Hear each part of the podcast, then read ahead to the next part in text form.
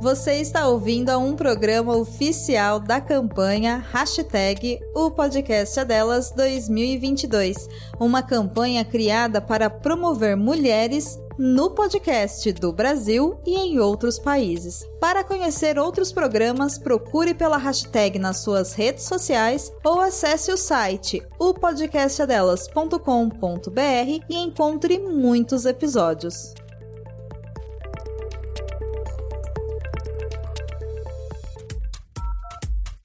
Bom dia, boa tarde, boa noite. Não importa a hora, o que importa é que seja bom. Se não estiver bom, a gente faz ficar. Eu sou o Shy Morningwood. Eu sou a Lúdica. Eu sou a Natália aqui de novo, né? Tamo aí, vamos lá.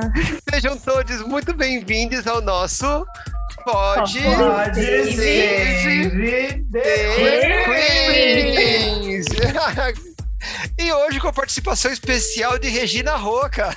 Ai, olha, Brasil! A gargantinha da gata tá osso aqui. Mas antes de falarmos da garganta de Dona Lúdica, lembrando que o tema da semana é LGBT X-Men.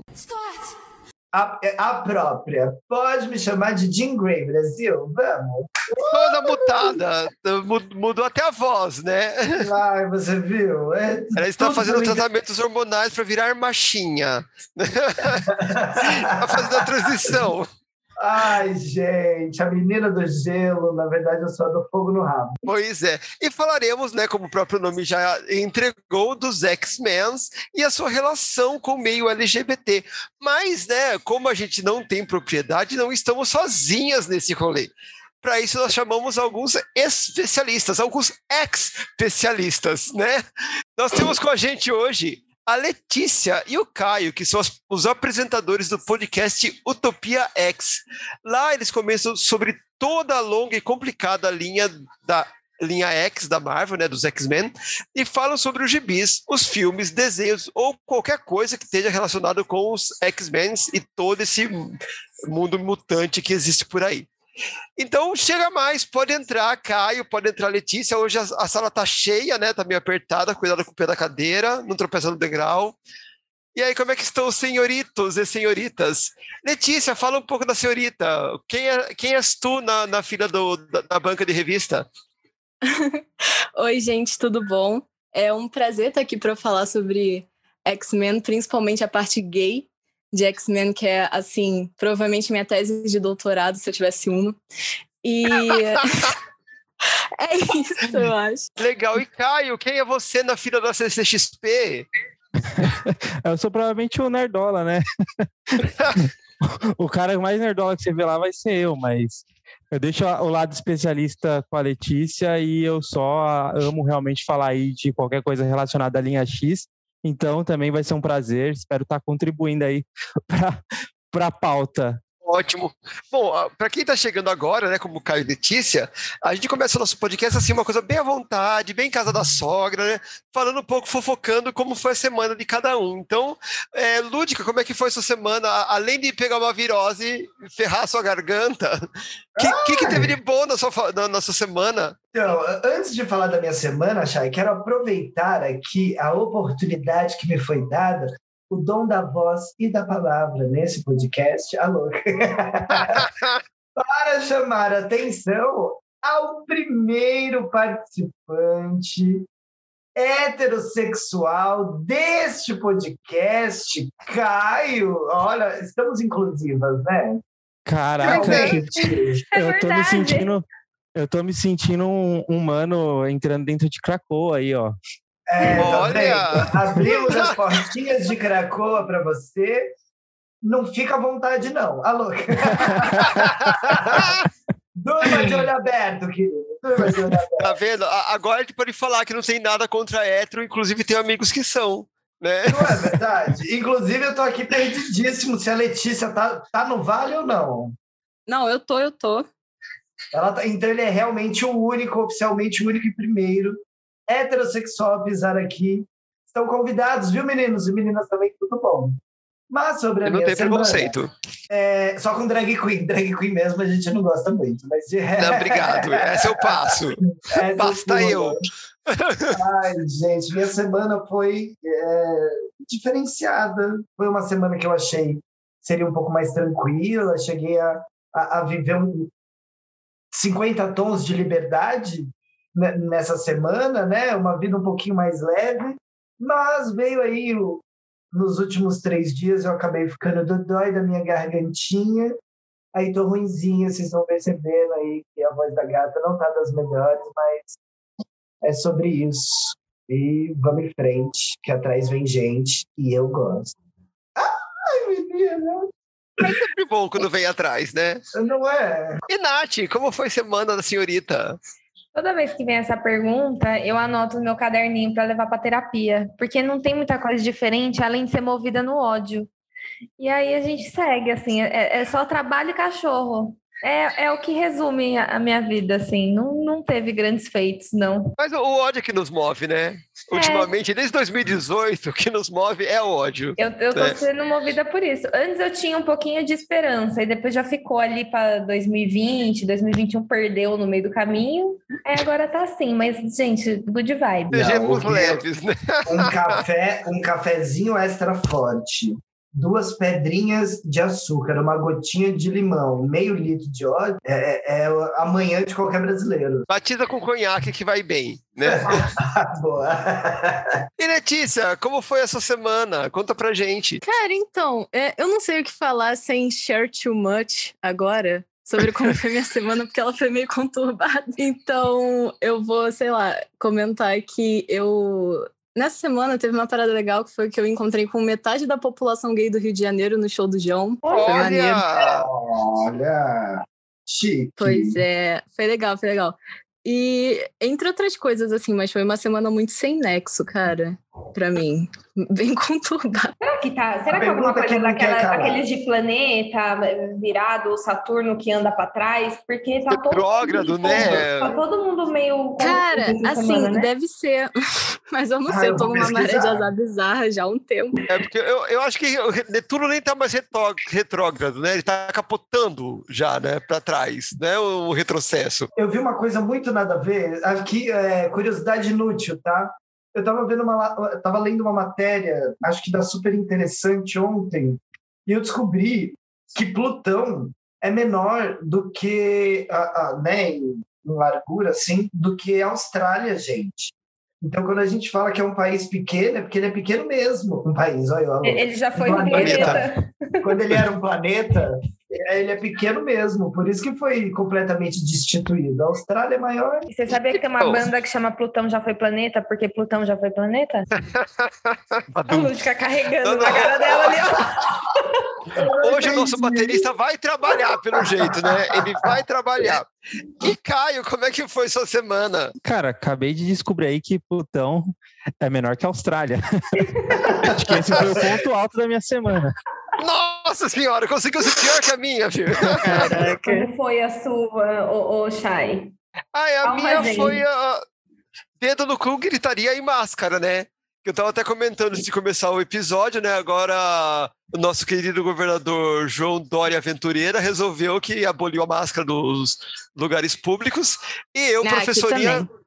É, então, Rio de Janeiro pior, né? Porque Rio de Janeiro já tinha é, liberado antes, já tá liberando de lugares é, fechados também, né? Uhum. Então, e aqui em São Paulo, que a gente já tinha aquele problema de fazer a criançada na escola permanecer com máscara, agora que pode em lugar aberto, todo lugar para eles é aberto, né? O corredor é aberto, sentar perto da janela é aberto.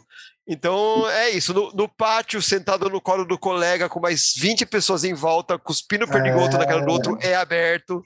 Então Não é isso. Minha vida foi. Minha vida foi fazer aquilo que a nossa Secretaria de Saúde deveria estar fazendo e não faz, né? Mas assim a gente vai levando, né?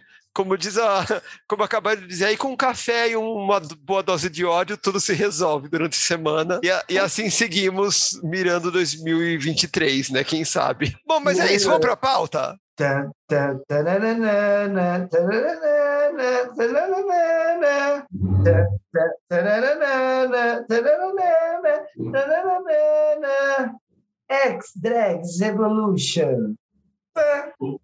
Pronto. Eu achei que, que ela tava cantando sim. Eu acho que. Eu acho que confundiu um pouquinho aí, mas tudo bem. Não é, É, gente. Eu juro que é assim. É que vocês, sabe, tem que ter ouvido. pra- Ela pra jura mesmo, ela jura. O que, o que importa é a Sim. fé e a coragem, né? O que É, porque a essa eu noção tenho, não hein? tem, né? Inclusive tem um boato de que essa música era um plágio, né, de uma série, é, parece que do leste europeu, alguma coisa assim, de uma série de detetive, um negócio. Tem todo um babado essa música aí, depois que... Ah, sim. Vocês sabem dessa história, aproveitando que a Ludica trouxe, é, é- era mesmo um plágio ou não foi só coincidência? Porque Não, eu ouvi a música verdade- original e eu ouvi a música dos X-Men e, e realmente eu pesquei muita coisa assim, meio é, Boards This Way e Express Yourself, né? Aham. Não, é que na verdade o que a Lúdica tentou é, cantar foi X-Men Evolution, né? Oi, peraí, não, peraí. peraí. Adoro! Calma, a convidada vamos já entrou no clima e é isso mesmo, é a Vamos falta de respeito e aqui. consideração. É assim que trabalha, A Caio. senhora limpe os pés para pisar na minha casa. Eu tentei. Ai, aqui a gente chama de senhora, não se ofenda, tá? É, é, é, entendeu? Não, mas a, mas a do plágio, na verdade, é a da série animada dos anos 90. E Ah, realmente, tá. assim, se você é, comparar a abertura e a música original lá, elas são idênticas. A banda, ela só descobriu que a, a música deles estava sendo anim- animada para uma série internacionalmente famosa, tipo em 2019, 2018, alguma coisa assim. Foi, Sim, tipo, foi muito recente, né? Caraca. Nossa. É, foi É, eu acompanhei, recente. eu acompanhei todo o babado. Mas vocês devem estar se perguntando aí na casa de vocês, nossos 12 ouvintes, né? 13 contando com o advogado alemão da Mama Darling. Né? O que, que essas bichas estão falando de X-Men, gente? Né? Elas viraram nerd agora?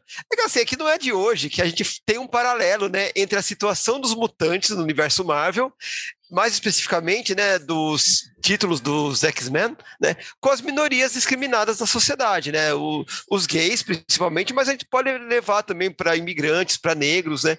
E assim, e todas essas eh, minorias, elas são tratadas mais ou menos como os X-Men, né? Os mutantes são tratados nos gibis.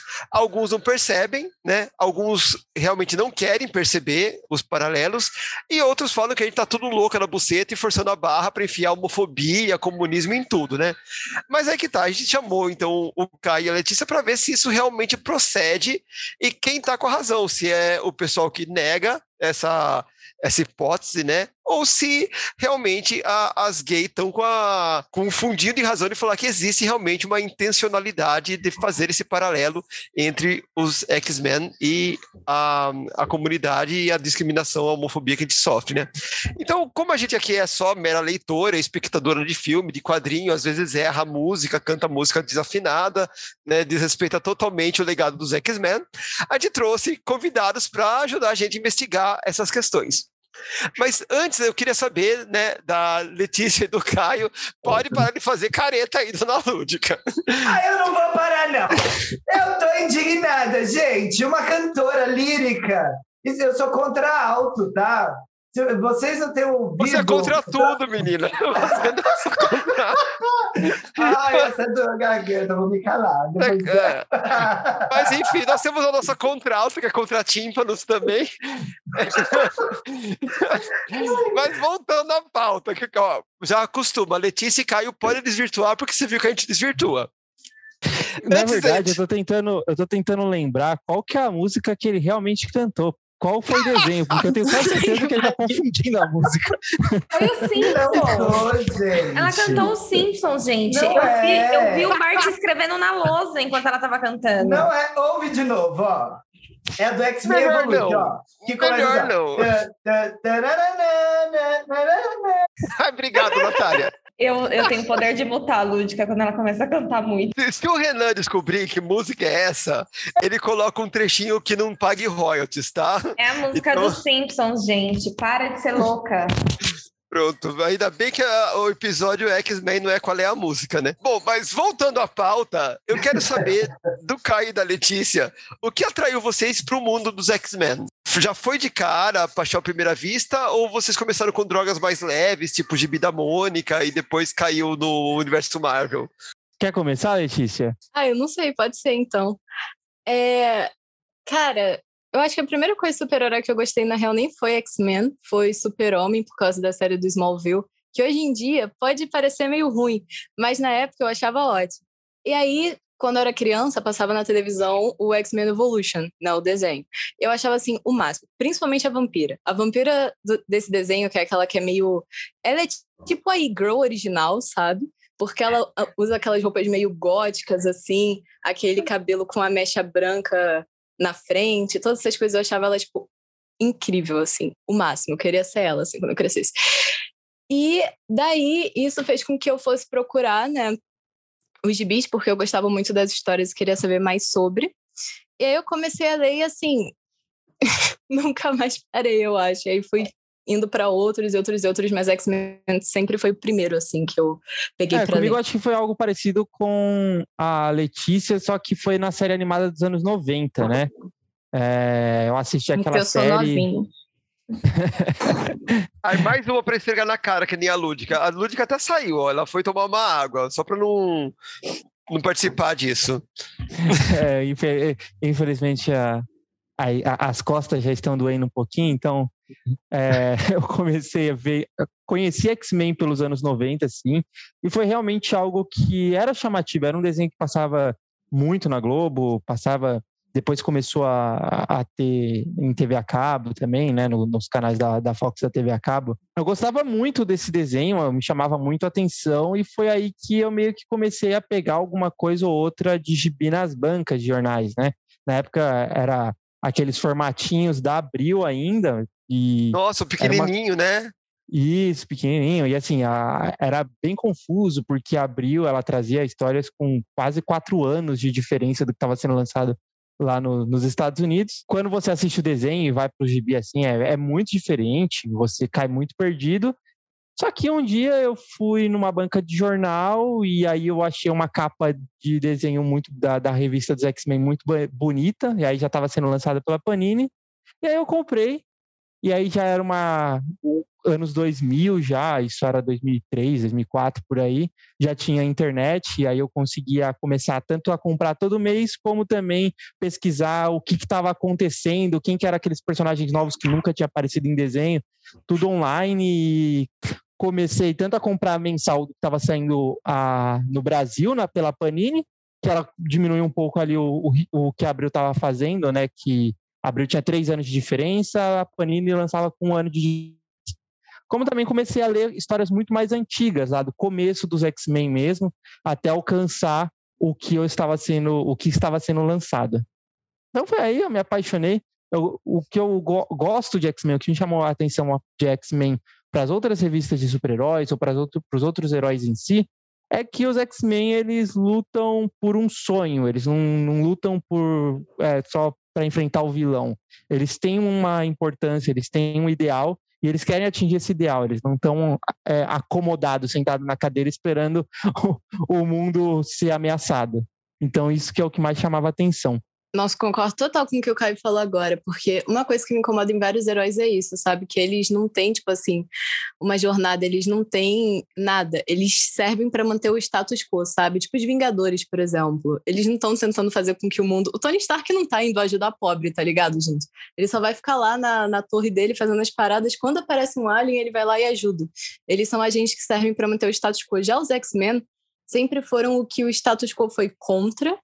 Então eu acho que isso faz com que várias pessoas assim, cara, não só LGBTs, mas qualquer minoria ou até alguma pessoa que é só, sei lá, meio estranha e não se encaixa também assim com, com a sociedade, é, podia se identificar naquilo, sabe? Porque a sociedade era contra eles, sabe? Eles estavam tentando cada um ao seu modo, né? Que eu acho que a gente provavelmente vai falar mais para frente sobre toda essa ideologia que tem dentro de X-Men. É, a mudar o mundo mesmo, sabe? Eles faziam mais coisas do que só lutar contra aliens que estão invadindo a Terra. Gente, veio, veio uma dúvida aqui na minha cabecinha enquanto vocês falavam. Não sei se vocês já refletiram sobre isso. Não sei nem se estava na pauta, gente, me perdoe se estiver adiantando, mas é, os X-Men têm poderes, que nem qualquer um desses heróis aí que vocês citaram, só que, né, eles não estão aí, como vocês disseram, dentro dessa é, vontade de permanência do status quo. Por que, que vocês acham que eles não, se eles são do mesmo universo, por que, que eles não são tão valorizados quanto o Homem de Ferro, por exemplo? Porque né, eles, a princípio, têm as mesmas habilidades. Vocês... Ah, então. É, tu quer falar, Caio? Eu falo. De, deixa, deixa eu tentar, que esse daqui eu tinha meio que preparado. É, bom, na verdade, né, quando esse universo foi criado, realmente você está é, certa nesse sentido de que o, os super-heróis, todos eles habitam esse mesmo universo, né? Quando a gente olha para os filmes, os filmes têm toda aquela questão de direitos cinematográficos, quem que pode fazer o, o, esses personagens no cinema ou não, enfim.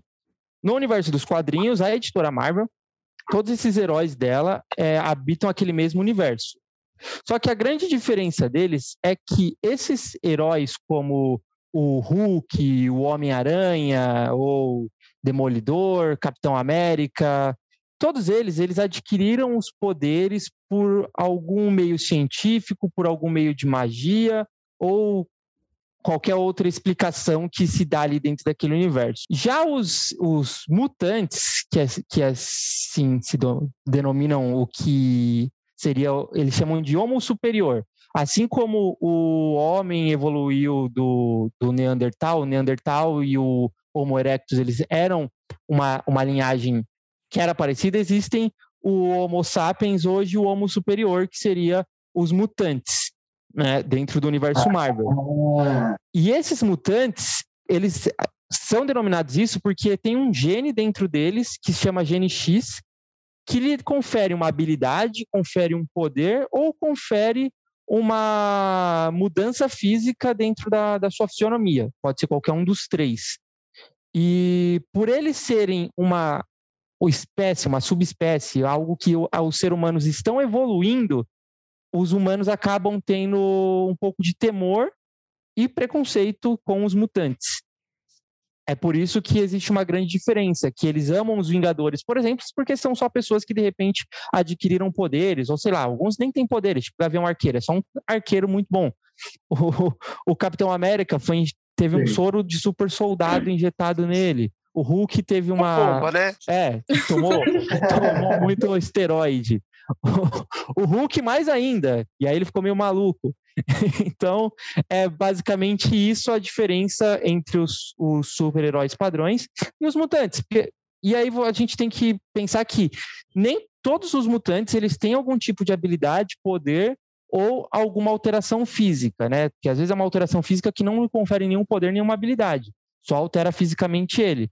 Só que nem todos eles são heróis, nem todos eles são vilões. Às vezes é só uma pessoa que quer viver a vida dela. É um civil. Sim, é isso que é o lance também, porque quando a gente vai lendo né, as histórias, vai percebendo que o lance dos humanos é mais ou menos assim, a, a, discriminação com os mutantes. É que, como a gente já falou, os outros heróis, tipo, o Quarteto Fantástico, eles são conhecidos. Eles eram cientistas que foram lá, sofreram esse acidente e acabaram virando heróis, sabe? As pessoas sabem quem eles são e sabem que aquilo dali é um caso especial. Já os mutantes é tipo, qualquer pessoa pode ser, sabe? O seu vizinho pode ter o poder de explodir o quarteirão inteiro e você não sabe, entendeu? É por isso que cria todo esse medo. Tipo, o seu, sei lá, o seu filho pode nascer sendo mutante. Nem todo mutante, tipo assim, tem um poder que é tão legal, sabe? Tem uma galera que sofre por causa disso também. Ou, como eu falei, tem uma galera que é extremamente poderosa. E assim, você não vai saber quem é. E tem também todo esse medo, tipo assim, de ser substituído, já que eles são como se fosse a, o próximo passo da evolução humana, junto com, com essa coisa que eu acabei de falar, de você não saber, sabe? Disso, que nem você sabe dos outros heróis, que nem você sabe as Sim. histórias de origem deles, assim, na maioria das vezes. Ah, e tem é um legal... quesinho de inveja, né? É, tem um total. de inveja. É, não, aí, né? tem, sim, verdade. É assim, é total. E existe também esse lance que a Letícia falou, de que, por exemplo, às vezes realmente um mutante, quando é, o, o poder se manifesta, essa, o GNX se manifesta nele é na adolescência, na puberdade, que já dá para fazer um grande paralelo, porque ele nasceu daquele jeito, o, na puberdade ele descobre esse poder, e na maioria das vezes ele não sabe como lidar com isso. Então, se é um mutante muito poderoso, sei lá, o poder de repente surgiu, o cara explodiu um quarteirão, sabe? Não é culpa dele. E aí surgem as fake news de que qualquer mutante pode fazer isso, e aí tem gente do governo que quer é, usar é, e disso para fazer campanha antimutante, porque sabe que a, a opinião pública vai estar tá ali, é, quer fazer de ah, controle populacional de quem do, dos mutantes, já teve proposta de personagens né, desse universo de governo de, de restringir a relação do, dos mutantes para eles não terem filhos, então assim tem todo esse lance que traz as fake news e por isso que existe todo esse preconceito também é, com da humanidade com os mutantes. E no meio disso tem os X-Men, que são é, heróis, como os outros personagens escolheram ser heróis, né? Como Quartetos Fantásticos, Vingadores escolheram ser heróis. Só que eles querem provar que humanos e mutantes podem coexistir pacificamente dentro do, do planeta Terra, né? Na, na visão mais clássica da ideia do, dos X-Men, criada pelo mentor, né, o Charles Xavier. Ele acredita que os humanos e os mutantes podem coexistir pacificamente e tem alguns outros, alguns outros personagens que fazem um contraponto a isso, como o Magneto, que ele acha que os humanos nunca vão aceitar os mutantes e é legal você pensar que o Magneto ele é um judeu que viveu dentro do Holocausto ele participou Sim. de campos de concentração, ele sabe o que pessoas que se sentem superiores é, podem fazer com uma minoria, então ele acredita que os humanos nunca vão conseguir coexistir pacificamente com os mutantes, então ele já parte para uma, uma visão mais agressiva. É, é um, é um agressivo defensivo. O Magneto é separatista, né, no caso. Ele acha que deveria mais ou menos separar os mutantes dos humanos. O grande sonho do Magneto sempre foi criar uma utopia, sabe? Para os mutantes. Um governo separado. Ele não é meio aquele caso do, do. Como é que fala, gente? Tipo, o oprimido que quer virar o opressor, né? Meio isso. Cara, com o Magneto depende muito da história, eu acho, porque nos filmes geralmente pintam ele como sendo um grande vilão, mas a verdade é que no início da década de 60 era bem assim, era bem tudo preto e branco e não tinha essa, esse lance das minorias ainda é, nos X-Men, mas depois ele foi sendo desenvolvido como um personagem que ele tem uma visão diferente da do Xavier e quando você vai lendo as histórias, a progressão delas, você vai vendo que a história está basicamente contando que o Magneto estava certo no final das contas, porque a gente vê que o Charles, ele é tipo um liberal do caralho, e o, o sonho dele, todas essas coisas assim, meio que vão caindo por terra, sabe? Porque não é só você ser bonzinho com os humanos que eles do nada vão começar a ser bonzinhos com você, sabe? E o Magneto, ele vai mudando também o modo dele de pensar durante os anos. Ele vai ficando, tipo assim, mais do lado dos X-Men também. Tem, inclusive, já que a gente já tá, é, já tá entrando nisso daqui, uma das partes que eu acho mais, assim, na sua cara da, do relacionamento do Magneto com o professor Xavier é na década de 80. Assim, é uma explicação rápida. De 1975 até o início da década de 90 é considerado o período mais clássico de histórias dos X-Men. É quando acontecem, tipo, os principais, quando os personagens principais começam a aparecer mesmo, etc. É, tipo, o momento mais clássico deles. E nessa época, o professor Xavier, ele acaba indo embora, ele vai para o espaço por motivos. E o Magneto, ele pede para o Magneto basicamente tomar conta do, do instituto e das crianças, assim, porque na época tinha os novos mutantes, que eram os mutantes mais novos que o Xavier e tal, e os X-Men treinavam. E aí, é uma coisa bem. Tá ligado Sailor Moon?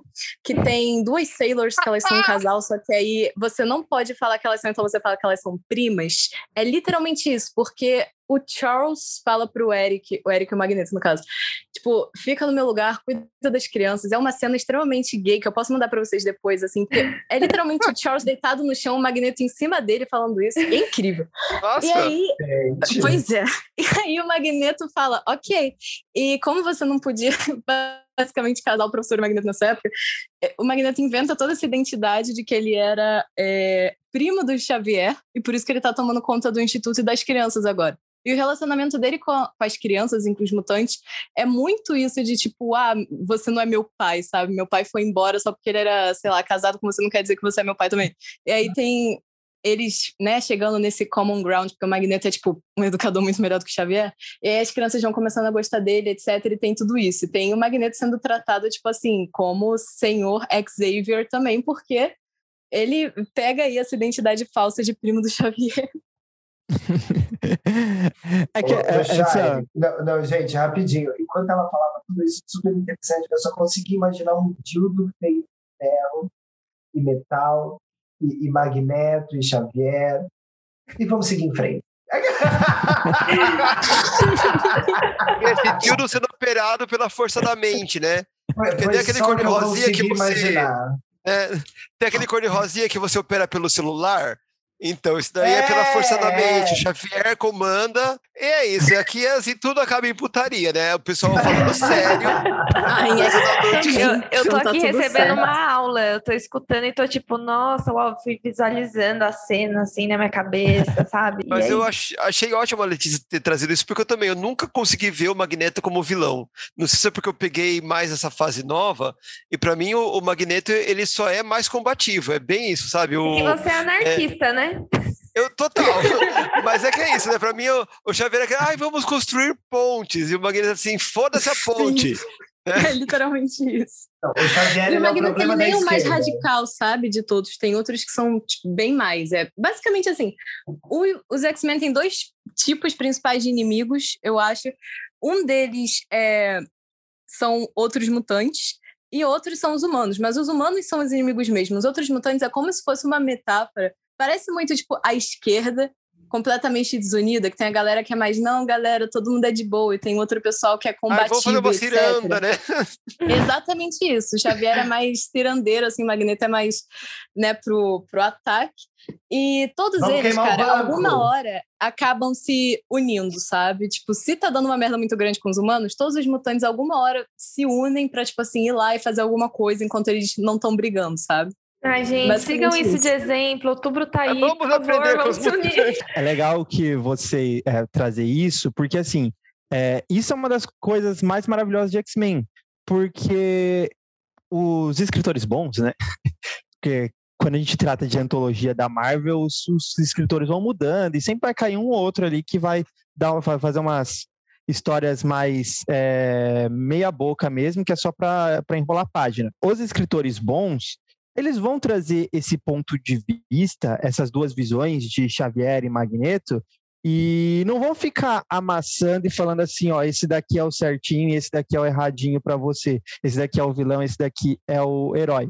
Vai muito de você se identificar mais com Xavier, vai muito de você se identificar mais com o Magneto, e claro que já tiveram escritores que fizeram ali de A mais B, que o Magneto era só um vilão, maluco e tal, mas depois vieram outros e consertaram, e então isso é bem legal, porque no geral você fica nessa de ah, quem eu concordo? E você concordar com um ou concordar com outro não transforma a história em ruim, transforma só o seu ponto de vista. E isso é maravilhoso, né?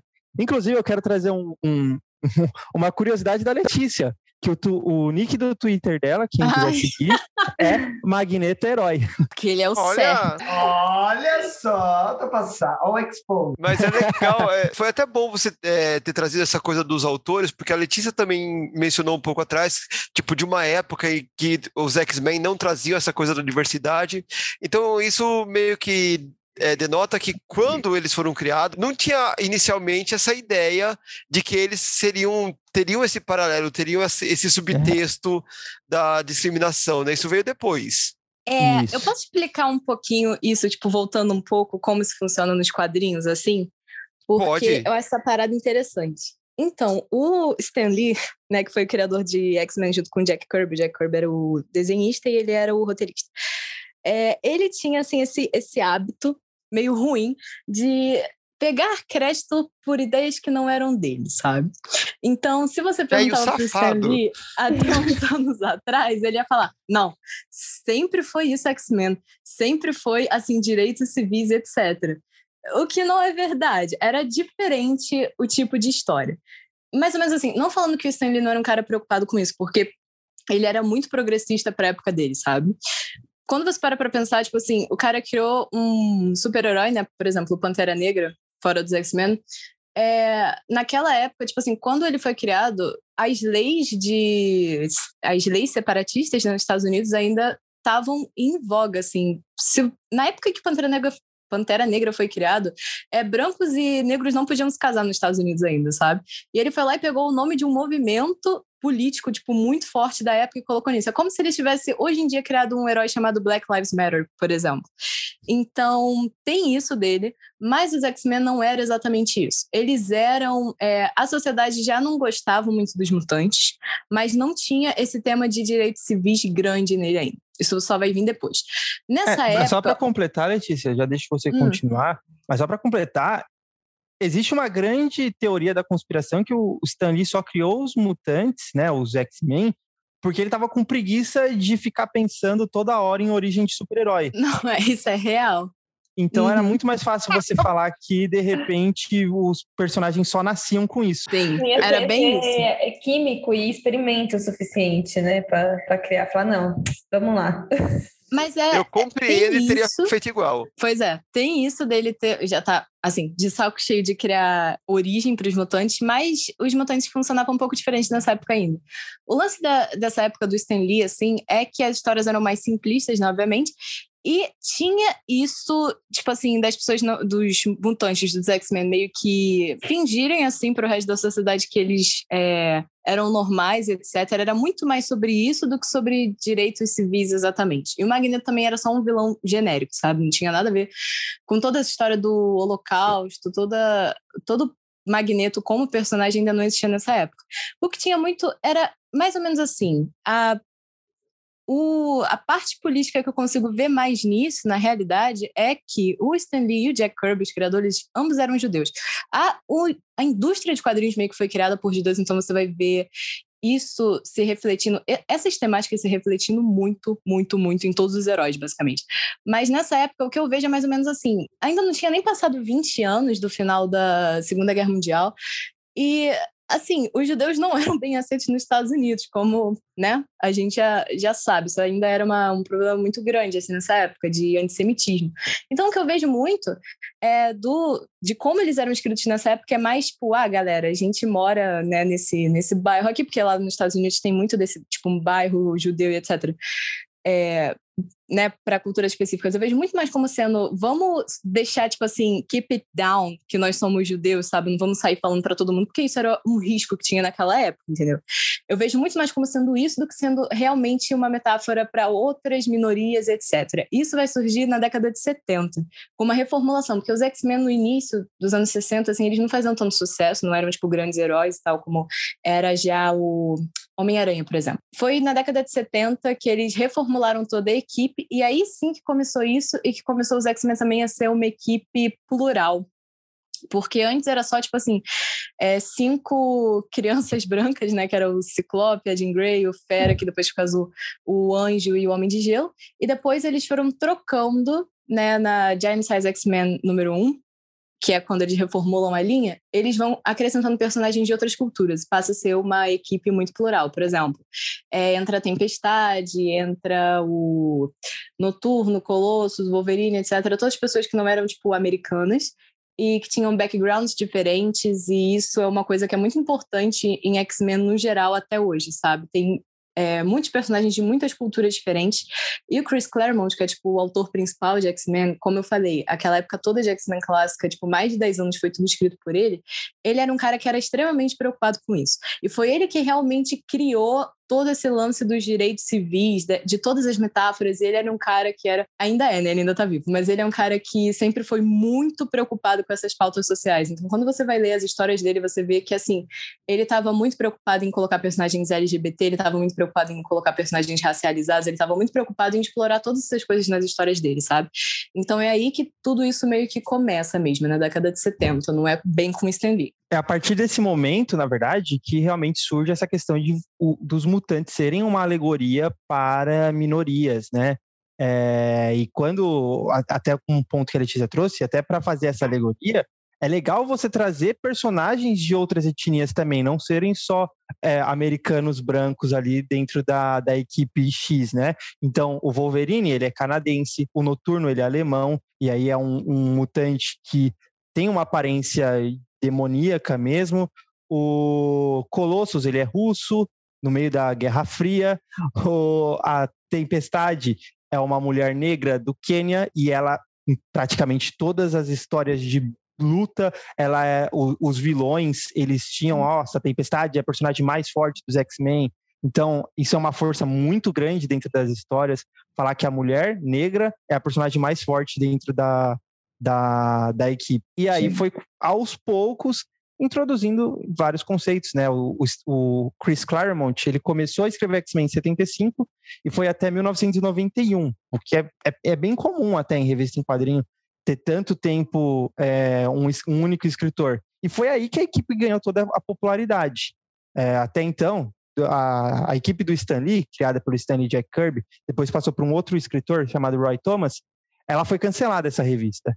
Ela foi cancelada na edição número 63 e ela ficou seis anos canceladas. E em 75 voltaram com ela, e aí a partir daí é só história, assim, transformando talvez os X-Men nos personagens junto com a Homem-Aranha é, mais popular da mais populares da Marvel, né? O, o que é legal disso tudo que eu estou ouvindo aqui e que eu percebo é que os outros heróis eles são muito segmentados, né? A gente falou lá do Tony Stark, do Capitão América, e né, né, né, eles são todos ali numa caixinha.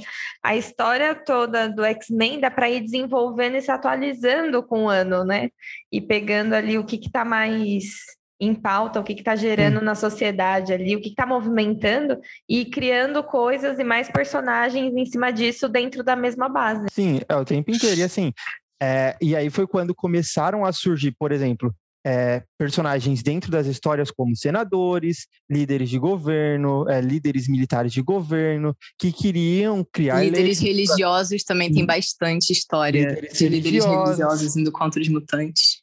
Querendo criar leis para tentar restringir os mutantes, criar campos de concentração mutantes, porque exige exatamente essa questão. Então, o senador Kelly, que é um personagem até é famoso, que ele já teve mais aparições na, nas outras mídias, né? Ele já apareceu na década, no desenho da década de 90. No X-Men Evolution, ele é o prefeito Kelly, né? Ele é o diretor da escola, depois ele vira prefeito. No primeiro filme ele aparece, que é aquele cara que ele quer se eleger com essa pauta de eu vou me eleger porque eu vou acabar com os mutantes, sabe? Nada a ver, né, Nossa, né, com os dias vi, atuais, né? né? Nunca, nunca vi nada disso. Só lá mesmo, nunca, né? Vocês nunca viram um político que quer se eleger? Nossa, não, é... não tem aqui, Massacrando né, a minoria? Imagina. Ah, eu acho que não tem. Isso, não. Eu acho que nunca, nunca dia... na história dessa vida eu vi. Hoje em dia eu tô vendo político que quer acabar com. Não, não teve nenhum candidato que falou, né, que a minoria tem que se curvar à maioria, né? Isso nunca uhum. aconteceu aqui no Brasil. E assim, e foi através Beijo, daí que Carlos. você começa. e você começa a meio que ver e fazer esses paralelos e entender sobre o que realmente aquela história se, se passa, sobre o que aquilo é. Por exemplo, existem personagens dentro do, do universo ali, que são os Morlocks, que eles vivem dentro do esgoto para fugir da, dos opressores. Então, é, criam-se guetos ali dentro da, das histórias, estão fugindo realmente. Não tem, é, é, são personagens que geralmente não têm poderes muito agressivos para se defender. São poderes mais. E são, de... visual, são poderes visuais também, né? Eles não É, são mais de transformação física mesmo, né? Uma transformação física. É, é diferente, por exemplo, o Ciclope e a Jean Grey, eles podem andar na rua e, e ficar tranquilos. Quando eles estão vestidos como Ciclope e Jean Grey com seus uniformes, os humanos eles realmente não gostam deles porque é, sabem que eles são mutantes. Mas se eles só estiverem andando na rua, é um cara bonitão, de óculos vermelhos, com a mulher bonitona, branco, todo, os dois brancos se passam tranquilamente na, Ele na sociedade. De, padrão, de né? Juliette, né? né? Andando na rua. Mas isso, isso cai no, no, no, naquele ponto polêmico, né? De que as minorias têm preconceitos dentro das minorias, né? Algumas, algumas geral, pessoas né? conseguem é, andar melhor na sociedade, né? Um, com mais aceitação. É aquele então, conceito da é passabilidade, é... né? É, é, sim. É padrão, branca, bombada, barra, né? E, e, que pode andar. Os Morlocks são quase as trans, né? Trans e travestis. Tem que estar lá no esgoto. Eh, eh, não estou falando que eles foram escritos dessa forma, mas a gente pode relacionar, né? É, num paralelo, né? Física, é, a aparência física incomoda, e, e, eles são rejeitados a tal ponto que é melhor se esconder porque não tem como se defender dependendo da situação. Porque aí não, não vai trabalhar na mansão. É. é. A fato de que eles só podem viver à noite, por exemplo, né? É isso, e assim, existe a criação dentro do, do desse, desses personagens políticos como vilões, que são os verdadeiros vilões dos X-Men, existe a criação daquela coisa que é o projeto Sentinela, né? É praticamente uma Gestapo, na verdade, que são robôs gigantes que são totalmente programados para caçarem é, mutantes, né? O único propósito desses robôs na programação dele é, que eles foram criados para caçar mutantes. Claro que isso por causa da época, né? Acho que não iam exatamente fazer um, um grupo militar do governo que é totalmente programado para caçar mutantes, né? É mais fácil você criar isso na forma de robôs. Esses robôs são a, a, os grandes vilões mesmo ali que, que os X-Men enfrentam. Quando você pega histórias que se passam no futuro, os mutantes estão presos em campos de concentração por esses robôs. E, e isso o Claremont criou também, assim com toda a, a, coragem. E o Claremont, ele criava muita coisa, fazia muito paralelo à, à, à, à realidade, e ao mesmo tempo ele tinha que é, fazer muita alegoria, porque a Marvel, ela podava muita coisa dele, né, Letícia? Sim, ele era o... muito, muito, ele era muito podado, cara, pra caraca naquela época. O, esse lance que o Caio tava falando também do, dos inimigos dos X-Men que estão no governo, é uma coisa muito interessante voltando ao que eu falei do Stan Lee e do Jack Kirby, o Claremont também era judeu. Então você vê muito disso né, em todas as coisas que ele escreve, como por exemplo, a maior ameaça assim, do futuro é os mutantes indo para campos de concentração. E uma coisa que ele usa muito também é o projeto Paperclip, que existiu tipo de verdade, que foi quando os é, estadunidenses, é, no final da Segunda Guerra, é, meio que deram asilo e cargos no governo e na NASA e na CIA para nazistas que decidiram mudar de lado, entendeu? Foram para o é, lado cientistas dos... nazistas, né? Exato. E isso é muito usado em X-Men, assim, tipo, pra caraca, tanto na, no sentido literal, de, tipo, realmente esses cientistas que eram né, nazistas estão agora no governo, tanto no sentido de outros personagens que vão tendo essa, essas alegorias, assim. Então, os inimigos do governo e os líderes religiosos, eu acho que eles são dois dos mais frequentes, assim, e duas das maiores ameaças. Não que esses sejam os únicos inimigos que tem X-Men, mas esses são os mais, assim, é, importantes para esse tópico que a gente está falando agora, porque X-Men, tipo, é uma franquia muito grande. Tem muita história espacial, tem muita história de magia, mas, tipo assim, ela. É. A parte que as pessoas mais conhecem mesmo é essa, sabe? Que é meio que a principal. É, gente, a gente tem que lembrar também que X-Men é uma história em quadrinhos ainda, ainda tem muito piu-piu pou-pou. é mais interessante o piu-piu pou-pou dos X-Men por causa do, dessa, toda essa questão que envolve o que a gente está comentando aqui, né? Pelo menos eu, eu acho e eu falo que X-Men me ensinou muito, assim, como pessoa. Foi olhando X-Men que você percebe aonde você, onde é o seu lugar, como que você se portar perante as pessoas. Então é uma coisa que sim, um dia eu quero mostrar para um filho meu se eu tiver, vai ser assim, é, educando ali na base de X-Men mesmo, porque eu acredito que, que é possível dessa forma lúdica, assim como eu aprendi, você crescer sem esse tipo de preconceito. No fim das contas, é, os opressores são sempre os mesmos e os oprimidos, cada um se identifica com a sua causa, né? Porque eles botam todo o povo lá se lascando e a gente que é os lascado, cada um se identifica, né? Um é judeu, outro é as bichas, outro é as travestis, os outros é as drag, os outros são os deficientes físicos e intelectuais, e aí todo mundo, cada um pega pega aquilo para si. Né? As pessoas que cantam muito bem, mas são incompreendidas. é. Eu tenho quase certeza que você cantou Laboratório de Dexter e não X-Men Evolution. Olha aqui, ó. Foi, foi X-Men Evolution. Pode pôr a abertura aí. Calma aí, me dá. Eu tô odiando o YouTube, gente. É tanta publicidade. Tá dando conta Ai, isso daqui, não? Ó. Ah. Não é! Não, não, ah, não. Agora, não, então você vai fazer um negócio aqui. Pera. Procura aí, abertura do X-Men Evolution e eu vou cantar junto. Pode de, procurar. Depois da pausa, porque senão o Renan vai comprar uma fortuna nessas é. horas a mais. Ah, ó, é, é legal vocês trazerem isso da, é, desses paralelos, porque eu lembro que quando estava conversando para montar a pauta, o Caio falou inclusive de um vírus, né? Que foi criado, né, um, um, vírus mutante, que na verdade não era um vírus só de mutantes, mas ele é, pegou essa peixe mais ou menos como aconteceu com o HIV na nossa realidade. É. Então, Sim, né? o vírus legado. Um, um dos momentos mais assim, eu acho na sua cara de, olha só, galera, isso daqui é uma metáfora mesmo. Porque tem esse vírus, né? Começa a aparecer que as pessoas acham, tipo assim, a mídia fala que só mutantes é, que são infectados por esse vírus e aí o humano acaba se infectando e etc. Toda aquela coisa. Eu acho que essa história em específico, ela é bem tópica para isso, só que ela é meio assim, se você estivesse lendo isso na época da crise da AIDS, eu acho que eu ficaria um pouco incomodada com o jeito que estava sendo escrito, sabe? É óbvio que as pessoas tinham uma, uma boa intenção, é óbvio que tem ali, mas ao mesmo tempo é meio, sabe? Caraca, é. tem gente morrendo agora, a gente tá vendo isso no jornal e você vai colocar uma parada muito, sabe, muito fantasiosa, não sei. Mas é, teve isso também. É, eu acho que, e, e além de tudo, é, esse, essa história do, do vírus, né, no, teve tanto no, nos quadrinhos, só que ela ultrapassou a bolha que foi pro desenho também, né, e o desenho, é, quer queira quer não, é uma mídia mais fácil de se consumir, então atinge mais pessoas também.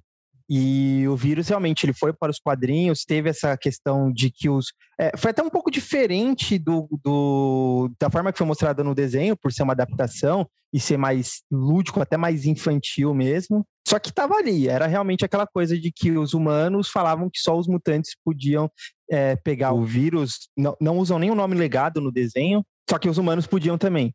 Então, depois mostra que os humanos podem, dá para você refazer o paralelo, só que, como a Letícia falou, por ser uma coisa mais é, lúdica, assim, acaba que, no final das contas, eles resolvem com o fator de cura do Wolverine. Criam uma cura para isso. É. é. E então, assim, a gente, a gente já pode então começar a mapear que a coisa não é tão subliminar assim, né? Que é, a coisa não está tão no subtexto. Muitas coisas não, são escancaradas. Cara. E Tem que, que ser e muito quando a pessoa. doido pra achar isso, cara. Eu não, eu não é. consigo, desculpa a intromissão, mas é porque, tipo, é muito doido essa galera falando que leu X-Men que não viu isso, porque eles real colocam muito Leu errado, né? Leu errado ou então tá, tá fazendo de louca, né? Porque tem umas. Inclusive, a, a graphic novel que o Caio indicou pra gente, que eu comecei a ler, mas por conta das correrias de trabalho eu não consegui. É assim, não, não tem nem o que falar, não, tá, tá escancarado também. Aquilo lá tá esfregado na cara com um chapisco. Pra quem não sabe do que a gente tá, tá falando, é, é o nome da graphic novel é Deus ama, o homem mata. É de 82, provavelmente vocês não vão achar para comprar, mas dá seus pulos, gata, que a gente consegue de tudo nessa internet de meu Deus, né? Esse, esse dá para achar assim, porque ele já foi bastante relançado até, o, o Deus é. Ama e o Homem Mata. E aqui no Brasil ele foi lançado com é, o conflito de uma nação. Não tiveram nem a coragem uhum. de adaptar o título original. Ah, para não ofender a igreja, né? Imagina. Inclusive, líderes religiosos são personagens, né? Que vocês acabaram de falar no, né, na, como antagonistas é. dos X-Men, né? E nenhum paralelo com a nossa realidade, mas enfim. Basicamente, nessa história, como sinopse, até para não dar muito spoiler de quem quer até procurar para ler, é que existe um líder religioso que ele acredita que se o homem foi criado à imagem de Deus, então os mutantes são criados à imagem do demônio. E ele realmente acredita nisso. Em nenhum momento uh, a história mostra que ele só está fingindo, que ele só quer alguma coisa. Não, é realmente uma, um, uma crença dele.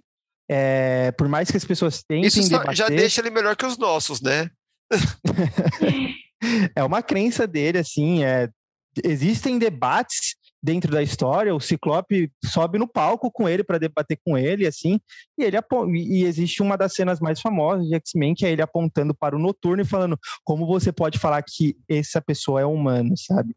Então, é, é bem pesado e realmente acho, dá para identificar porque o Noturno ele é o personagem que tem a aparência mais diferente de X-Men e você apontar para ele ali e falar ah, que, como que essa pessoa aqui é humano.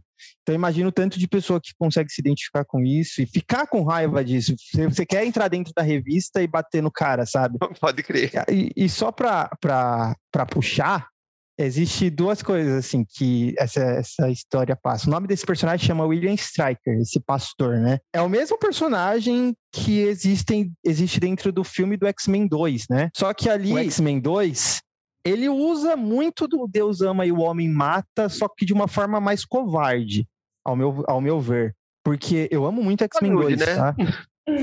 eu amo muito X-Men 2, assim, é um, é um dos meus filmes de heróis favoritos. Só que eu acho um pouco covarde a forma que eles mostram ali, porque o William Stryker do filme não é um pastor, ele é um militar. Ele quer acabar com os mutantes, mas ele é um, um militar. E a forma que ele quer acabar com os mutantes é, no, no filme é da mesma forma que ele utiliza no, no quadrinho. É exatamente igual o, o filme e o, e o quadrinho. Só que ali eles misturaram o William Striker com outro personagem, que é o personagem que colocou os ossos de adamante no Wolverine. E aí fazem essa mistura e deixam ele como um militar e não como um pastor. Eu acho que X-Men 2, que é um baita filme, ficou com essa. É uma pena não terem levado para frente. Claro que muito provavelmente foi por conta executivos, né, da Fox que querem fazer venda e não querem polêmica. E foi isso. Mas X-Men 2 tem aquela cena do Homem de Gelo, é, chegando na casa da mãe dele, né? E ele explicando que, na verdade, ele é um mutante para a mãe dele, e a mãe dele perguntando, Bob, né? Chamando ele pelo nome uhum. é, humano dele, Bob, é, você já tentou não ser um mutante? Então, acho que dá para você fazer total alegoria aí à, à realidade, sabe? Sim. O Homem de Gelo é um personagem que, antes dele realmente sair do armário, que hoje em dia, tipo assim, ele é oficialmente gay, sabe? Mas antes dele sair, ele era um dos personagens que tinha muita, muita, muita coisa subliminar, assim. Principalmente com os pais dele, porque era basicamente o, aqueles pais eh, mega conservadores e as histórias, tipo assim, dele indo visitar os pais, ele não podia falar para os pais dele que ele era mutante. E depois, é, assim, tem uma muito boa em que ele leva a vampira, é, como se ela fosse namorada dele, assim, sabe? Pra, pra dar aquela disfarçada, tipo, caraca, né? não posso aparecer sozinho. Aí ele escolhe a vampira porque, assim, naquela época, se você queria falar com um personagem era gay, você colocava ele pra, tipo assim, ficar meio que amigo dela. Eles fizeram isso com Estrela Polar também, que foi o primeiro personagem abertamente gay dos X-Men, que, tipo, a vampira descobre primeiro que ele é gay. Porque a vampira, ela foi criada por, tipo, um casal lésbico, entendeu? Então, o Bob, que é o Homem Gelo, chega lá e fala, pô, ela vai entender eu sei que essa daí, que ela não é homofóbica, então ela vai lá, tipo assim, ele pede para ela fingir ser namorada dele para ir conhecer os pais, etc. Toda essa coisa. E aí, só anos depois que eles foram realmente tirar ele do armário, finalmente, sabe? Porque era muito na cara, assim, toda, toda a trajetória dele. A vampira é a que encosta na pessoa e consegue pegar os poderes dela e ver umas coisas Sim, do passado, é ela, isso? ela. Uhum. Ela absorve os poderes por um período é, curto de tempo e as memórias também. Acho que é legal você trazer é, a vampira, porque a vampira também é, foi criada né, pela Mística e pela Sina, né, que são um casal. A, a, a Mística ela é mãe biológica do Noturno, só que ela teve que abandonar o Noturno quando criança por N motivos, assim, para fugir realmente e, e conseguir salvar ele. E ela foi para os Estados Unidos, conheceu a Sina tal, e elas são um casal e elas adotaram a vampira.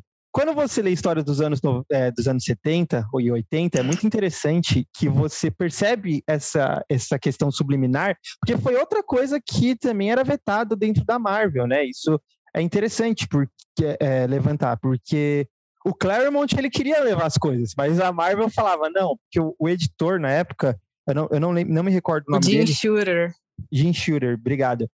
É, ele era um cara muito machista, muito preconceituoso. Apesar, a, a, apesar de ele ser editor dos X-Men, ele era um, um, cara machista e preconceituoso. Então, ele vetava muita coisa da mística, é, principalmente, né? Que o Claremont levava pra mística, que levava pra cena, que foi duas personagens incríveis que ele criou. Principalmente a mística teve, assim, uma aceitação de público muito alta. Apareceu depois nos jogos, aparece em todos os desenhos não é uma personagem genérica qualquer, ela tem muita personalidade, é muito legal. Acho que eu nem sou, nem, nem, vou falar muito, que eu vou deixar mais para você falar que ela gosta muito das duas personagens, né?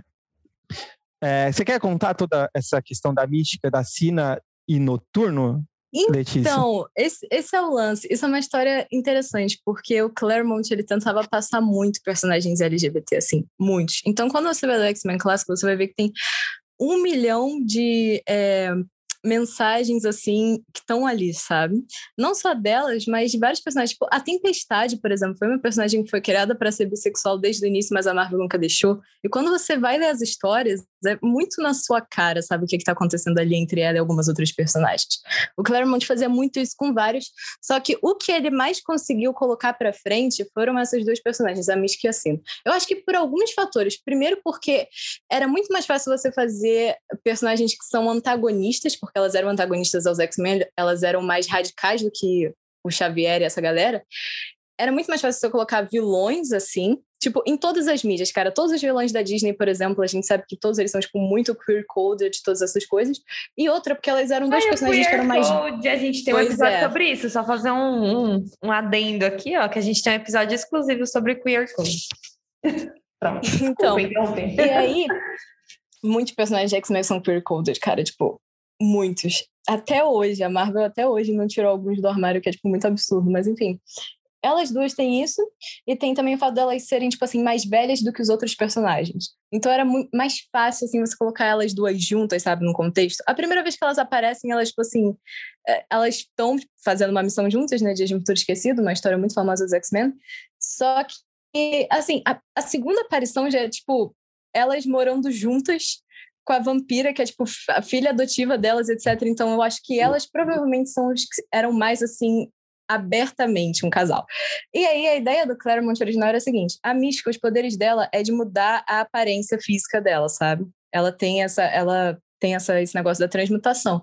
E aí a ideia do Claremont era que ela é, ela e a Sina fossem as mães biológicas do Noturno. Então a mística ia ter engravidado a Sina, sabe? Com ela poderia fazer isso usando os poderes dela. Só que o Jim Shooter falou, cara, você está completamente fora da realidade para o Chris Claremont, tipo assim, travou essa história.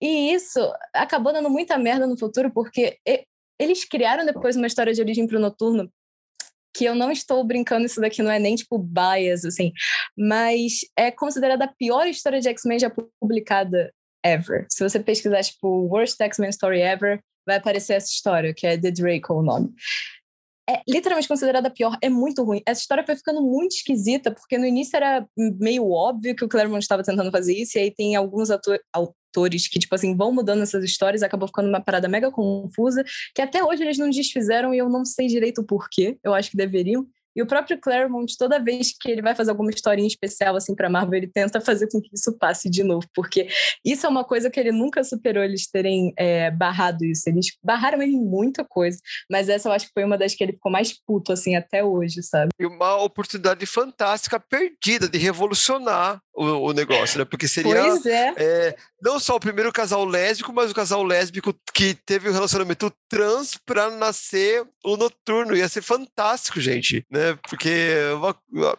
totalmente absurdo. Marvel, por favor, né, Marvel? pois é, cara. É pois é, legal. É, tô esperando é, eles fazerem isso. É muito legal que você lê essas histórias e, como a Alicia falou, tinha muita coisa que era subliminar ali é, até o relacionamento da, da Cine e da Mística era mais é, na cara, mas, por exemplo, elas nunca se beijaram, elas nunca falaram que elas eram um casal naquela época, né? Hoje em dia já está totalmente revelado. Mas naquela época não podia. Mas tinha outros personagens também. O Fanático, o irmão do Xavier, que aparece em X-Men Evolution, Sim. super fortão. É, era claramente ele tinha um relacionamento com um amigo dele, o Blackton Cassidy. É, tinha muita, muita, muita a mensagem Kitty subliminar ali. com a Eliana e com a Rachel. Cara, a são muitos. É, exato, a Kit, que a, agora já, já tá até um pouco mais. É, ainda, ainda tá no armário, mas ainda. No, no, a, a Kit ainda não saiu, né? Mas. Tá lá, uma hora vai sair, tá, tá prestes a sair. Mas teve um casalzão, né? Teve. Te, teve um teve. casalzão que você, você se contou pra gente muito antes do, da, daquela polêmica do Hulk e o Icano, que deu todo um bafafá na internet e tudo, que os fãs ficaram em polvo rosa. Sim, sim. É, na verdade, assim, eu acho que existiram é, dois momentos, eu lembrei de outro também, tá, Chay? Opa, manda outra. aí. O que a gente gosta, a gente é trabalhada na fofoca. Pode mandar. é, toda, toda essa questão do Hulk do Incano, ela fez muito barulho, porque, primeiro, que foi aqui no Brasil, né? Foi é, gente político aí do, do Rio, né? Tinha que ser do Rio, né?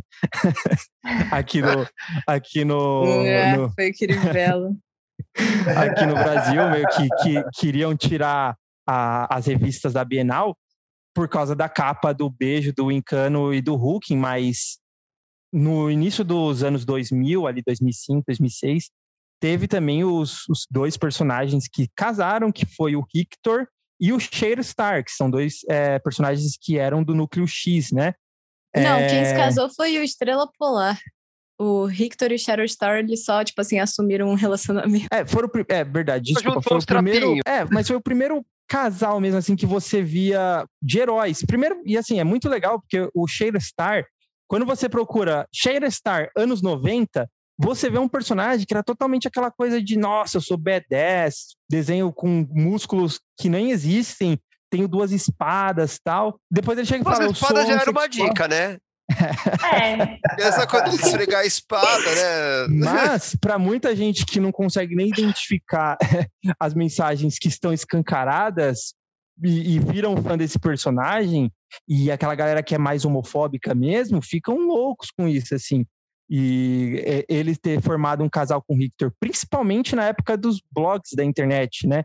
Anos, é, no começo dos anos 2000 ali não tinha é, Twitter, não tinha é, Facebook, tinha Orkut no máximo ali, então que funcionava praticamente como um blog, mas a galera ficava louca, assim. E outro que eu lembrei também agora, é que deu uma. Nossa, saiu até notícia na, no jornal hoje, assim, foi o do Nossa. Wolverine com o Hércules.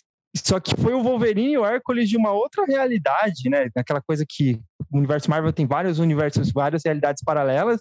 E o Wolverine e o Hércules, eles foram e tacaram um beijão, assim, barba com barba. barba com barba. Dessa outra realidade, assim, foi outra coisa que a galera ficou. É, um monte de gente que já nem lia mais X-Men ficou louca, assim, tipo, ah, como pode o Wolverine ter, terem feito isso com o Wolverine e tal. Nem era, nem era o Wolverine do, do universo padrão, né? Era um outro Wolverine, um outro Hércules.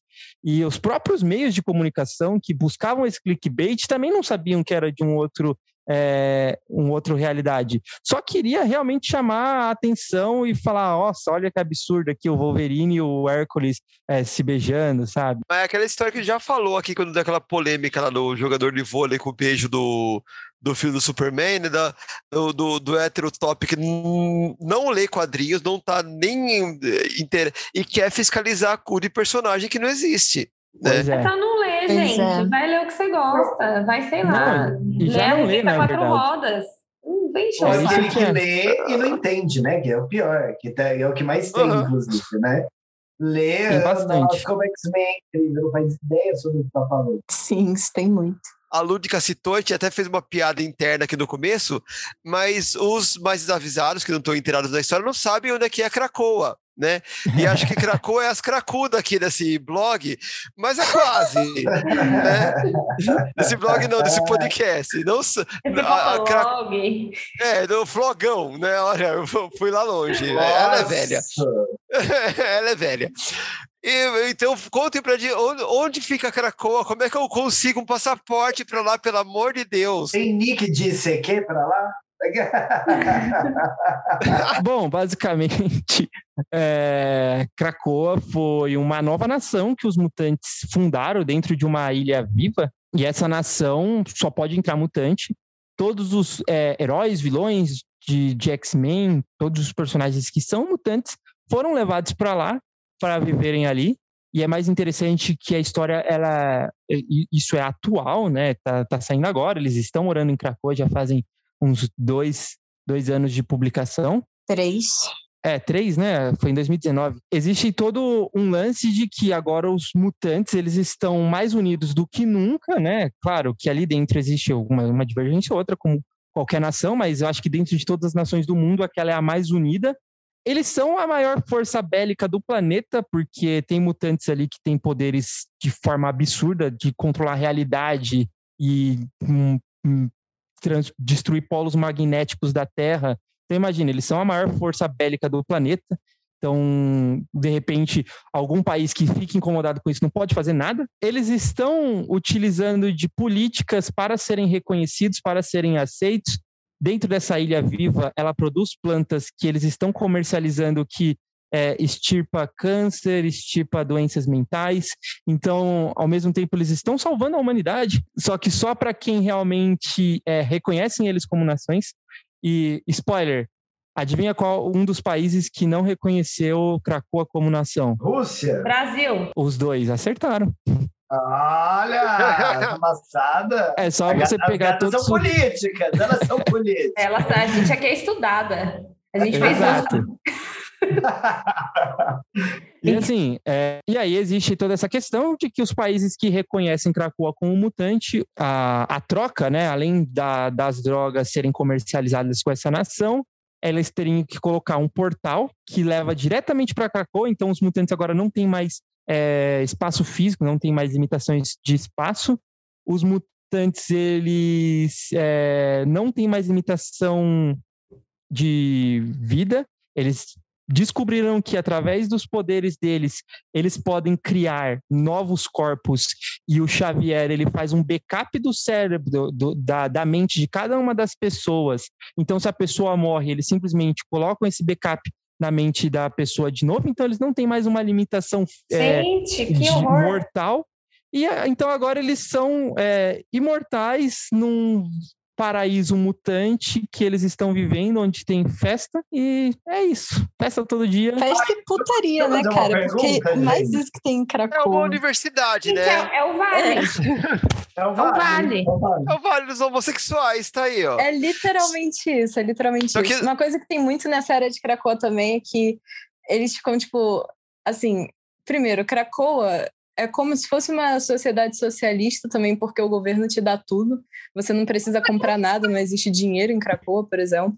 É, você já tem comida, você já tem moradia, já tem tudo.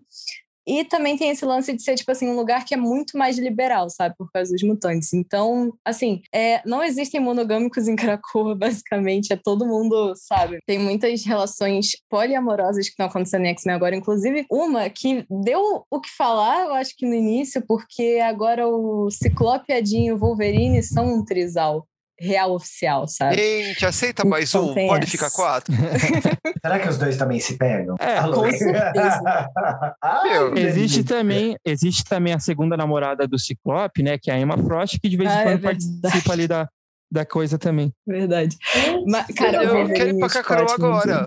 Cara, Krakow é ótimo. Já. Eu moraria muito lá. É, e muito lá não dá legal. pra ter muita lei, assim, né? Porque como que você vai barrar um mutante, né? Do tipo, você não pode ler meu pensamento, você não atravessa a parede. Não tem muito. Mas é que tá, não tem. É incentivado. É incentivado você se mostrar como um mutante, você ter orgulho de ser mutante. Isso, isso é muito legal, assim. E existem três leis, na verdade. Não matar humanos, até para não gerar represália, essas coisas. É. Você respeitar essa terra sagrada, a segunda lei. E a terceira é fazer mais mutantes, que é a lei que eles mais praticam. Estão se São besta, né? Ô, gente, deixa eu É. fazer uma pergunta. Que eu fiquei Tá. na cabeça aqui a hora que vocês estavam falando, acho que foi a Letícia que falou. Não era a que trilha que o- você tava cantando. Não era. Era sim, eu vou pro... até o final deste episódio eu vou provar, mas não era isso. Ela estava falando de que o Xavier fez backup da, da mente das pessoas e que ele podia subir outros corpos. Por acaso, isso tem a ver com aquela cena essa que acontece, eu acho que é no filme X-Men é, 3. Dias do Futuro Esquecido, não sei, não sei se é no 3, É no X-Men Mentira. 3. que o Xavier morre e depois ele acorda lá com a Moira de É. Olá, tudo bom? É isso? É basicamente isso, só que de uma forma um pouco diferente. Porque, assim, existe toda uma questão filosófica por trás disso, que, que geraria um debate gigantesco. Existe um personagem dos X-Men, que é o Senhor Sinistro, ele é um geneticista maluco, ele sempre foi um vilão dos X-Men, mas agora É tá lá em. Ele é um geneticista maluco que ele tem o, o- o genoma de cada um dos mutantes que estão no planeta. E eles descobriram que, combinando o poder de cinco mutantes, eles conseguiriam gerar um novo corpo com, essa, com esse código genético que o Senhor Sinistro tem de cada um dos mutantes. Então, se de repente um mutante morre, eles conseguem criar um novo corpo desse mutante. Só que aí, o que, que acontece? Se vocês procurarem hoje em dia Charles Xavier, vocês vão ver que o Xavier ele anda o tempo inteiro com um capacete. E através do poder mental dele telepático, ele fica o tempo inteiro conectado à mente de cada um dos mutantes do planeta e faz backup da mente deles. E que se acontecer alguma coisa, eles vão criar um novo corpo para esse mutante, envelhecer ele até a idade que ele estava no momento que ele morreu, com tudo através dos poderes deles combinados. e vão colocar esse backup da mente da pessoa, com uma defasagem ali de 5 ou 10 minutos ali, criando novamente a mesma pessoa.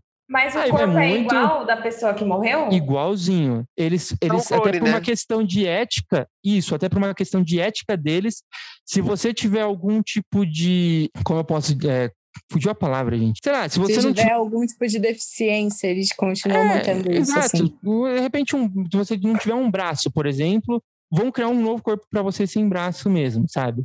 Para ser algo mais ético. Não, não necessariamente sem braço, porque também isso seria crueldade. O, o, os personagens, quando eles não têm um membro, eles voltam, eles voltam com o membro. Mas, por exemplo, se você não consegue controlar o seu poder, o Ciclope, por exemplo, o Ciclope já morreu umas 15 vezes nessa nova era.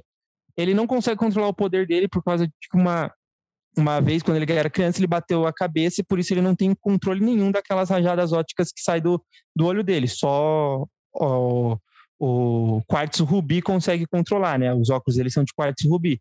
Então eles criam com essa mesma com essa mesma questão esse corpo por forma ética, senão eles só seriam é, aperfeiçoados, envolveria eugenia e todo um outro debate, né? Porra, isso eu, aqui eu volto tudo com a minha escoliose, meu bico de papagaio, a, a bursite, a tendinite. Poxa vida, hein, o, o Xavier, vou melhorar isso aí.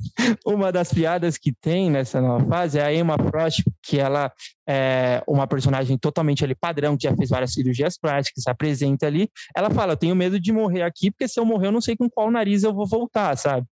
Então.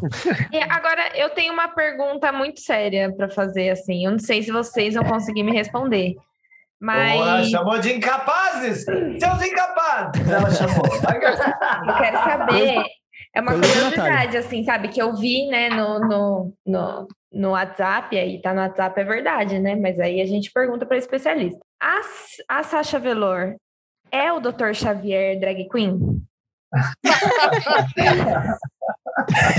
Cara, eu vou ter que confirmar que sim. Inclusive, é, os X-Men eles têm uma house de drag queens e eles têm uma personagem mutante que é uma drag queen, a Shade, o nome dela. Que tem poder de sombras e tal, por isso que ela tem esse nome. Sim, a dos leques, né? Olha lá. Sim, isso mesmo. Eu tô ah, acho que a gente já falou dela aqui. Em algum engole cospe.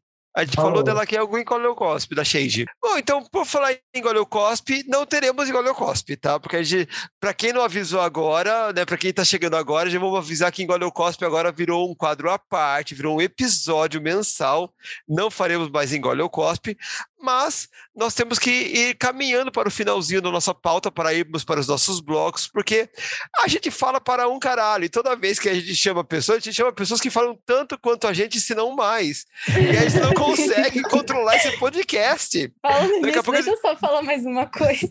Fica à vontade, é para isso que estamos aqui. Que eu acho que eu acho que a gente mencionou, só que não parou para falar que o primeiro personagem abertamente homossexual, tipo assim, dos quadrinhos em geral, não só da Marvel, quadrinho de super-herói, né, estadunidense, foi o Estrela Polar, que é um mutante, personagem dos X-Men, e também foi o primeiro casamento é, homoafetivo dos quadrinhos com ele também. Ele saiu do armário em 92 e se casou só em 2012 com o Kyle, que é um humano, então tem essa.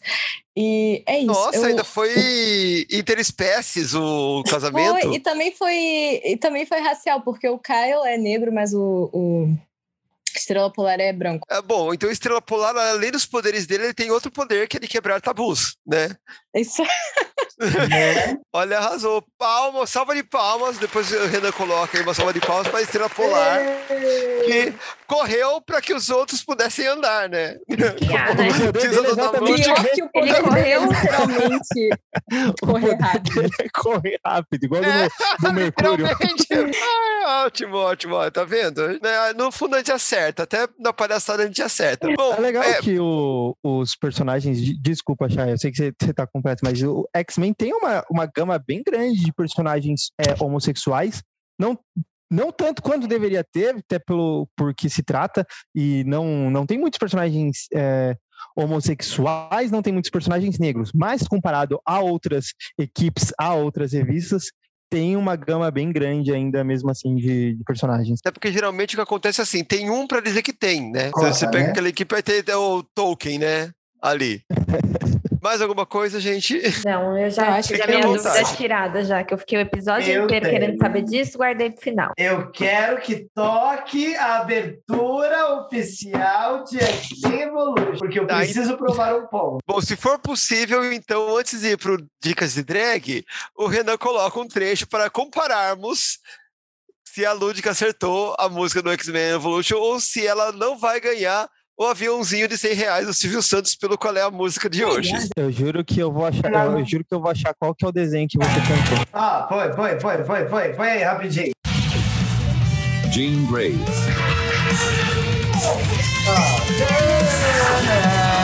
Spike, Wolverine,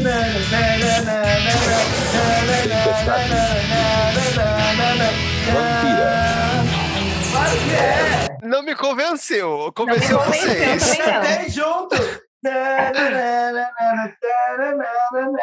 Ai, gente, isso não vai Bom, enfim, lugar nenhum. Comentem na, na nossa postagem do Instagram, você, nossos 12 fãs, entra lá, comenta na- embaixo da nossa thumb se Lúdica cantou ou não cantou a música do X-Men Evolution, se ela, Ela cantou ou não cantou encantou. a introdução dos Simpsons, tá? Lançado. Tá Enquanto isso, respiramos e vamos para as nossas dicas de drag, finalmente.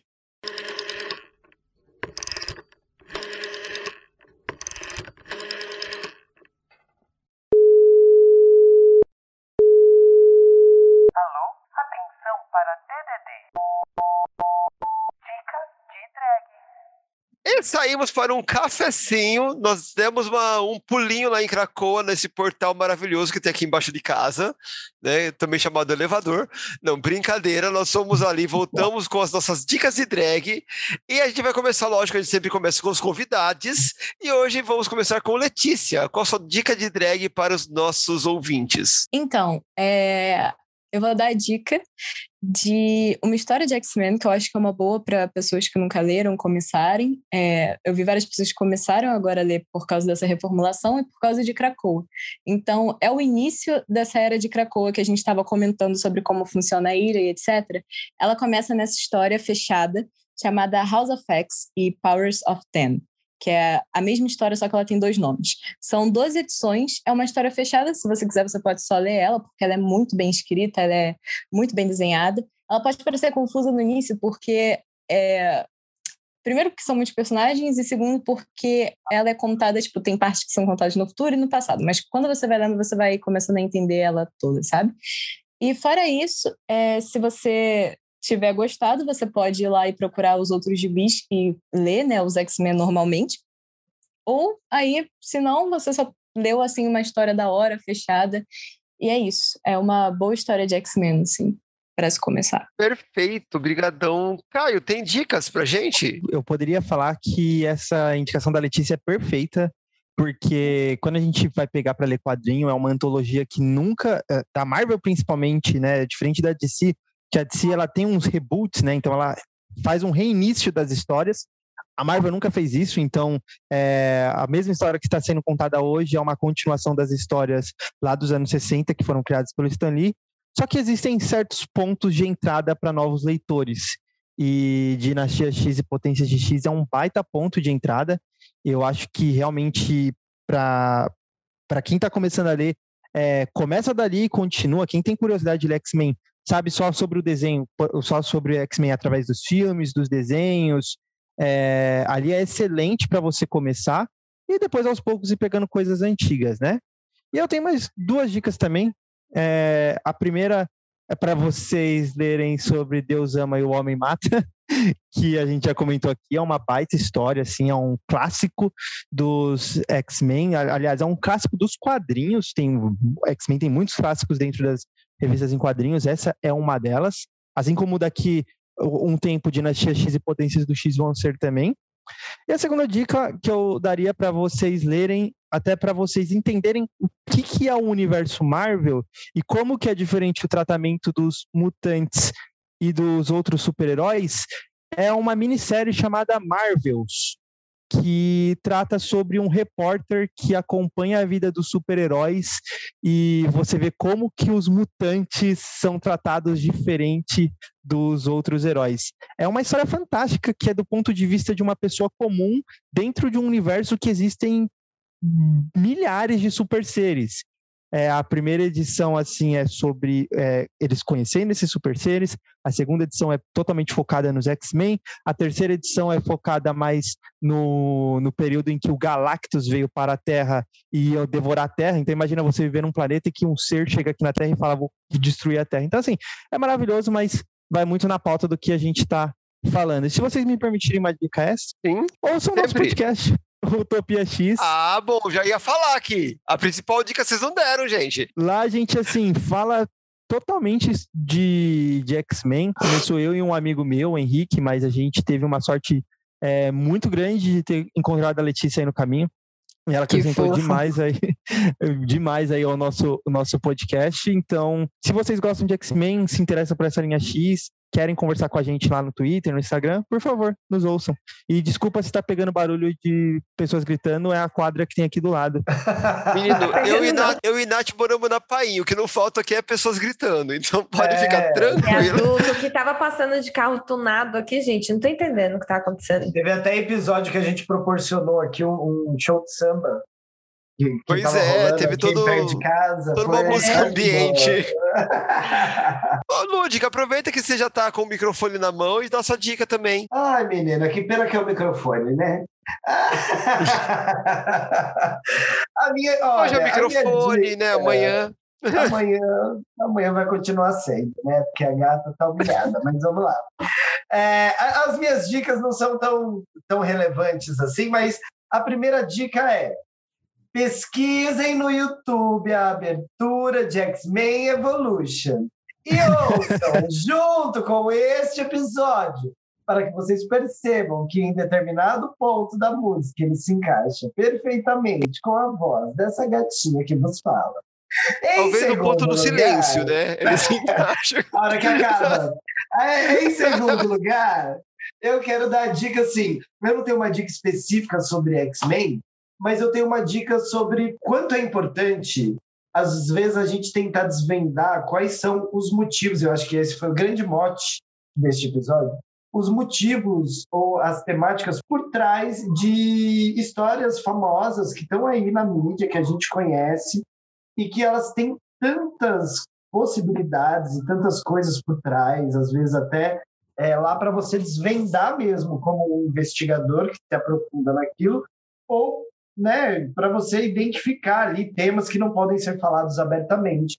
A gente até comentou aqui uma vez, por exemplo, sobre os filmes do Harry Potter, que são uma alusão já declarada da autora ao nazismo, né? Hitler é, e Voldemort são praticamente a mesma pessoa dentro desses universos. Toda a história foi construída e se você começa a estudar e pegar os pontos, você começa a falar, ah, tá, entendi, né? A questão dos sangues ruins e por aí vai, etc, etc, etc. E aqui nos X-Men a gente viu toda essa questão sobre a diversidade, minorias.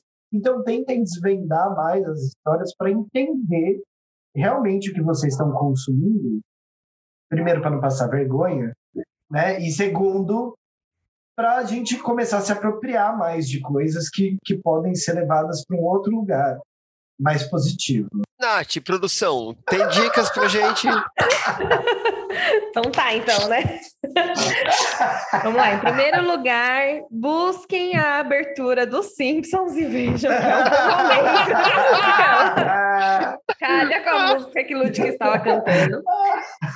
Então, a minha dica, gente, ela é assim, algo muito complexo. Complexo, complexo. Tão complexo quanto falar complexo. Eu não sei se todo mundo tem, assim, é, a expertise, o embasamento, assim, sabe? As referências para poder acompanhar essa dica que eu vou dar. Que, assim, em 2008, teve uma novela chamada Os Mutantes na Record. Gente, aquilo ali... Inclusive, estrelada por o nosso ministro da Incultura, Pois é! Mário É Franklin assim. Frias. É um supra-sumo esse negócio. Os efeitos especiais.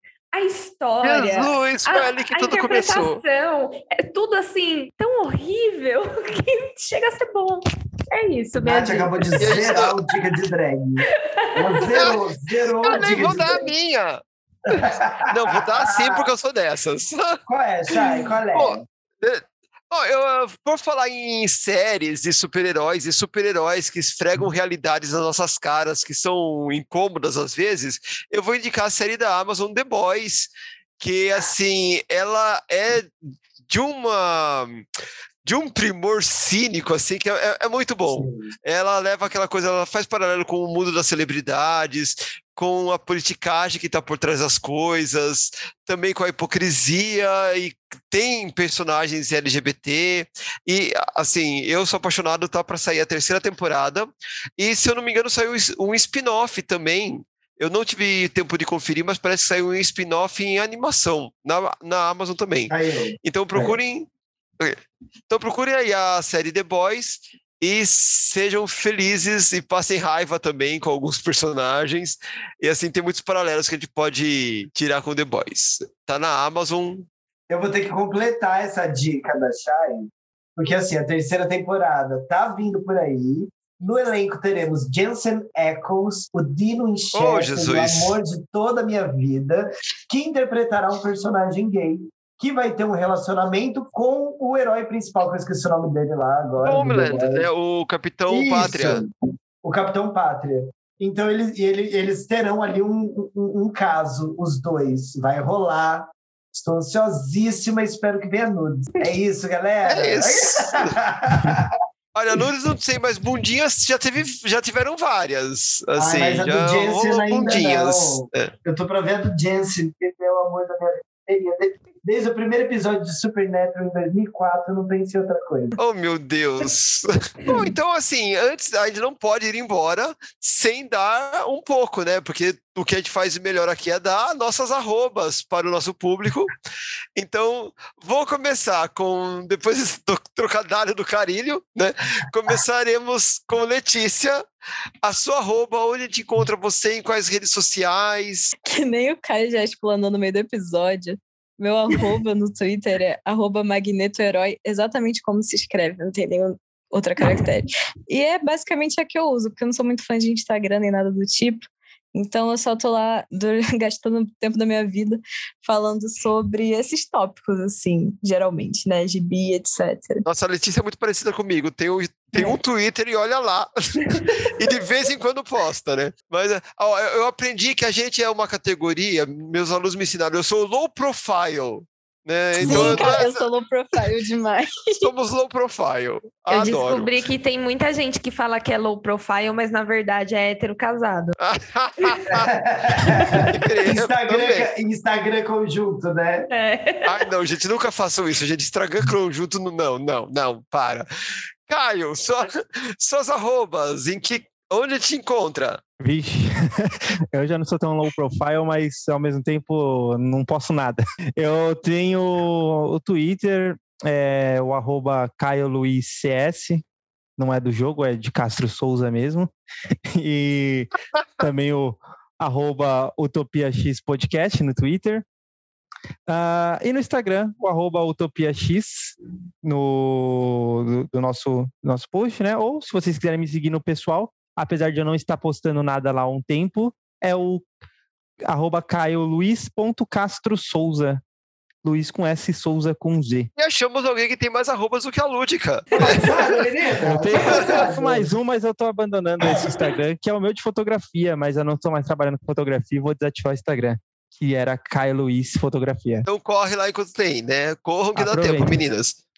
Últimas semanas. Lúdica, Lúdica não, vamos, vamos de Natália, porque a Lúdica, ela tem bordões, ela demora um pouco mais. Então, Natália, suas arrobas. Olha, antes eu vou começar aqui fazendo um agradecimento à Letícia e ao Caio, vulgo Paçoca, que é o meu amigo pessoal de muitos anos e uma pessoa muito querida, inclusive ótimo fotógrafo. Todas as minhas fotos de perfil foi ele que tirou, tá? Ok?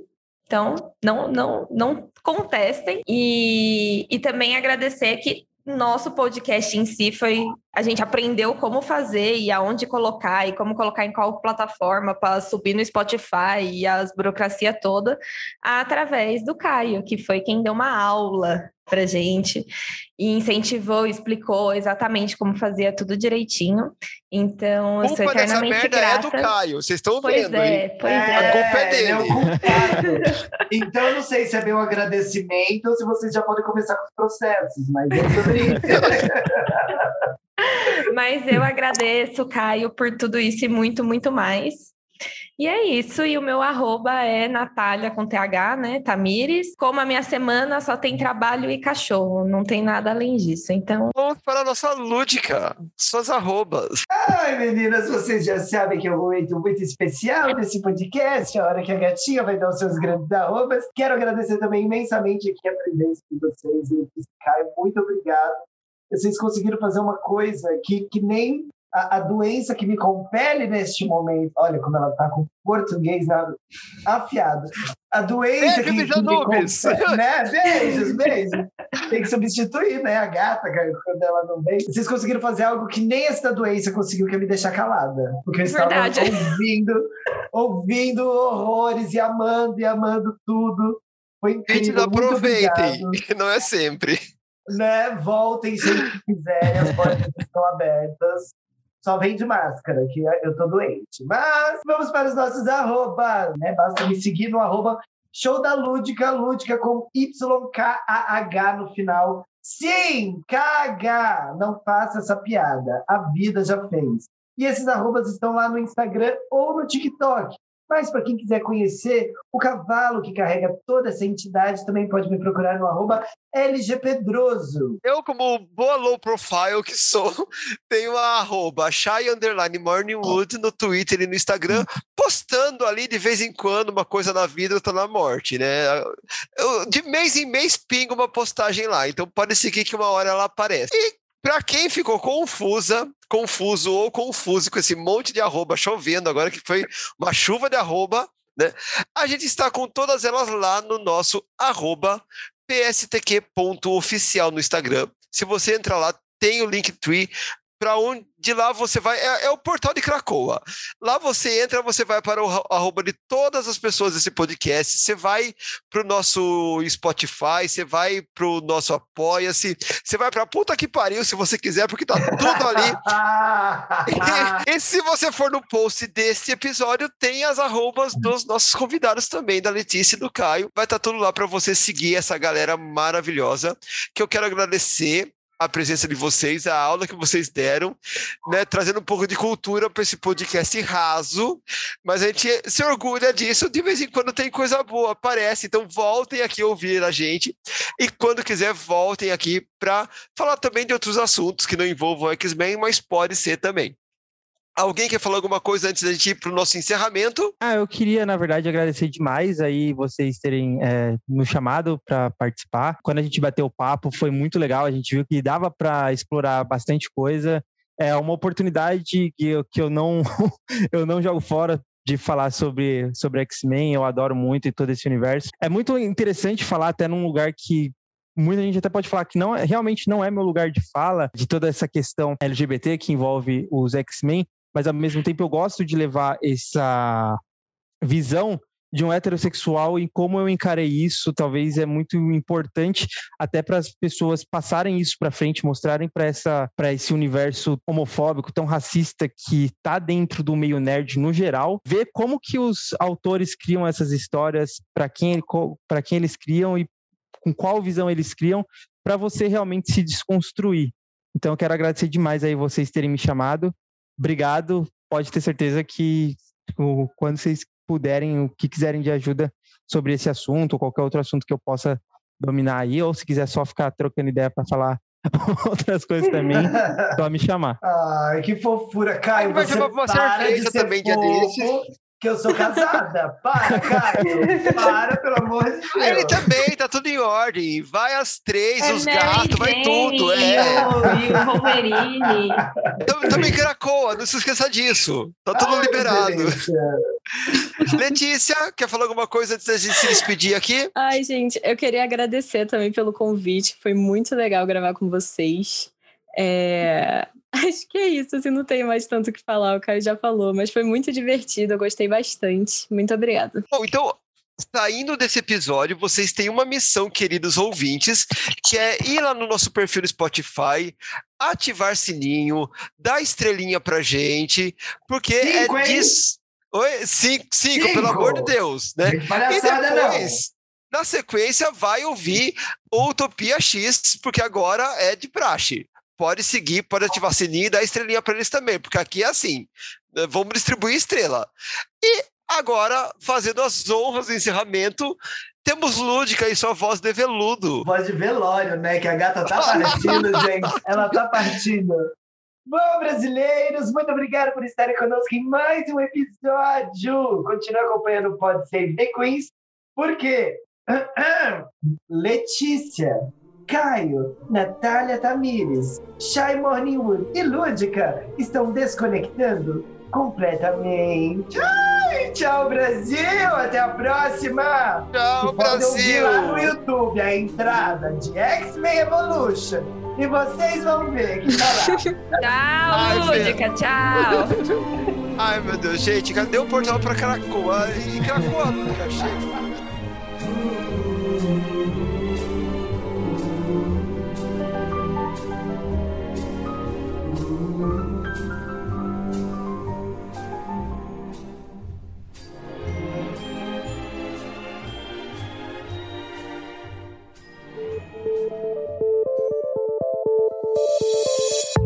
Gostou desse programa?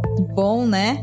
Ele faz parte da campanha Hashtag o Podcast é Delas 2022. Procure pela hashtag durante esse mês de março nas suas redes sociais e encontre muitos outros programas promovendo mulheres no podcast. A lista completa dos episódios você encontra em opodcastadelas.com.br.